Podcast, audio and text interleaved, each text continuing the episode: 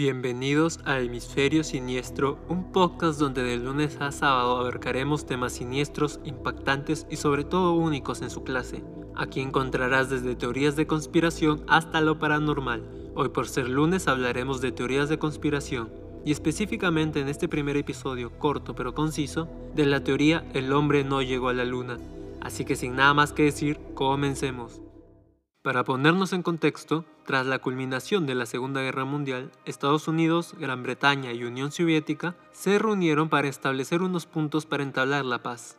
Sin embargo, esta paz no duraría, ya que unos cuantos meses después sería inicio a la llamada Guerra Fría. Este enfrentamiento era entre Estados Unidos contra la Unión Soviética, capitalistas contra comunistas. Y aunque el término guerra no sorprenda, dejemos en claro que la Guerra Fría era más, según un artículo en National Geographic, y cito, una carrera armamentística por sangrientas guerras por delegación libradas en América Latina, África y Asia y por la competencia por el dominio del mundo entre los gobiernos capitalistas liderados por Estados Unidos y el bloque comunista liderado por la Unión Soviética. Básicamente esto nos quiere decir que estaban luchando por quién era mejor, Estados Unidos o la Unión Soviética. La Guerra Fría, una paz que no era paz.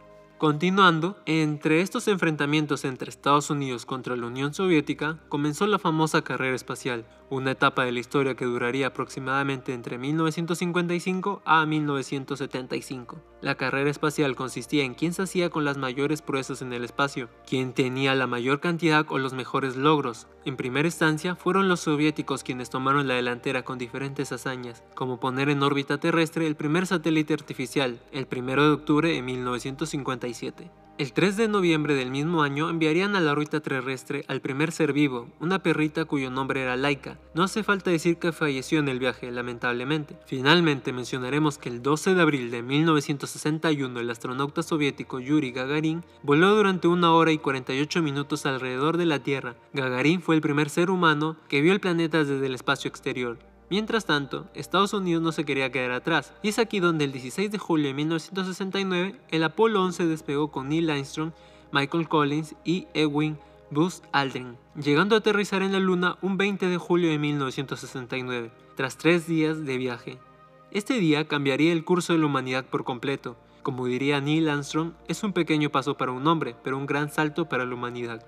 Neil daría los primeros pasos en la Luna y lo seguiría Edwin Buzz. Ambos plantarían la bandera americana en la Luna, poniendo en punto decisivo contra la Unión Soviética, ya que esto era una hazaña mucho más grande a lo que ellos habían logrado.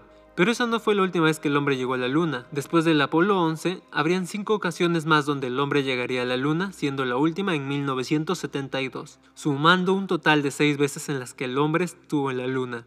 Ahora, ya en contexto, por fin podemos hablar de esta conocida teoría de conspiración, que según algunos teóricos de conspiración, el hombre nunca llegó a la luna. Y todo fue nada más y nada menos que un montaje realizado en un estudio de cine para de esta manera vencer a los soviéticos. Esta teoría fue alimentada en su época gracias a la película Capricornio 1 de 1977, donde unos astronautas no pudieron llegar a la Luna y el gobierno realizó toda una producción cinematográfica para hacer creer a la gente que lo habían logrado.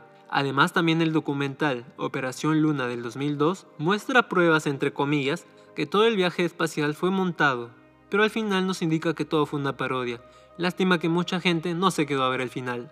Las personas que sostienen esta teoría de que el hombre nunca llegó a la luna y todo fue un montaje hecho para así vencer a los soviéticos, apuntan unos ciertos puntos principalmente. Número 1. El viento en la bandera. En la luna hay espacio, no hay viento.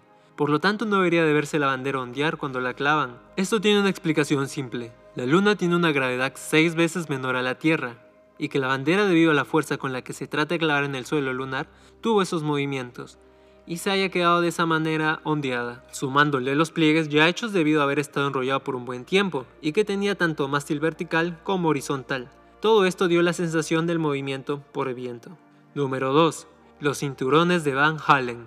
Los cinturones de Van Halen son unos anillos producidos por la radiación solar y el campo magnético terrestre. Son extremadamente radioactivos y se encuentran alrededor de la Tierra. Los teóricos conspirativos mencionan que es imposible que el ser humano atraviese estos anillos sin ser afectados por la radiación, sea a corto o a largo plazo, cosa que los tripulantes del Apolo 11 no sufrieron. La NASA contraataca este punto, indicando que contaban con una cámara antirradiación en todos sus viajes, donde sus tripulantes por obvias razones debían permanecer encerrados. Además, que solo estuvieron un poco más de una hora en los cinturones de Van Halen y alrededor de 5 minutos en la zona más peligrosa de este. Número 3. No hay estrellas. La respuesta a esto es que la superficie de la Luna refleja directamente la luz del Sol, generando que toda esta parte sea muy luminosa, y por lo tanto las cámaras de ese entonces no hayan podido captar las estrellas ya que su luz era muy inferior a la luz que emanaba de la superficie de la Luna. Número 4. Las huellas de los pasos. Como en la Luna no hay humedad, algunos indican que no se podría dejar huellas en su superficie, pero el suelo lunar tiene en su superficie el regolito o también llamado polvo lunar, agregando que como no hay viento, esas huellas duran mucho más tiempo. La NASA ha publicado imágenes de su sonda lunar años después de estos acontecimientos, donde se puede observar que ahí están dichas huellas. Número 5. La roca con la letra C.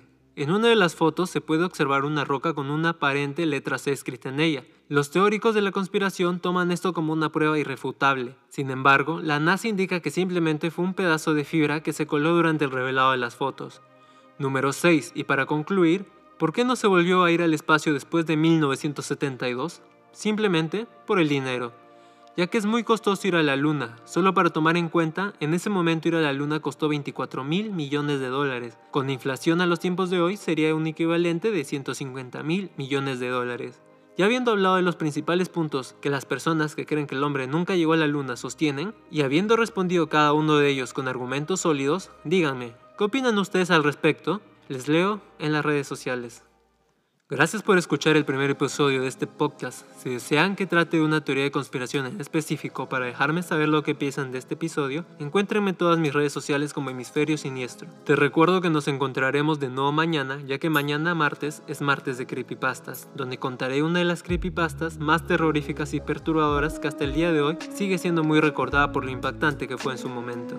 Muchas gracias nuevamente, eso fue todo por hoy, tengan muy buen día o noche y hasta la próxima.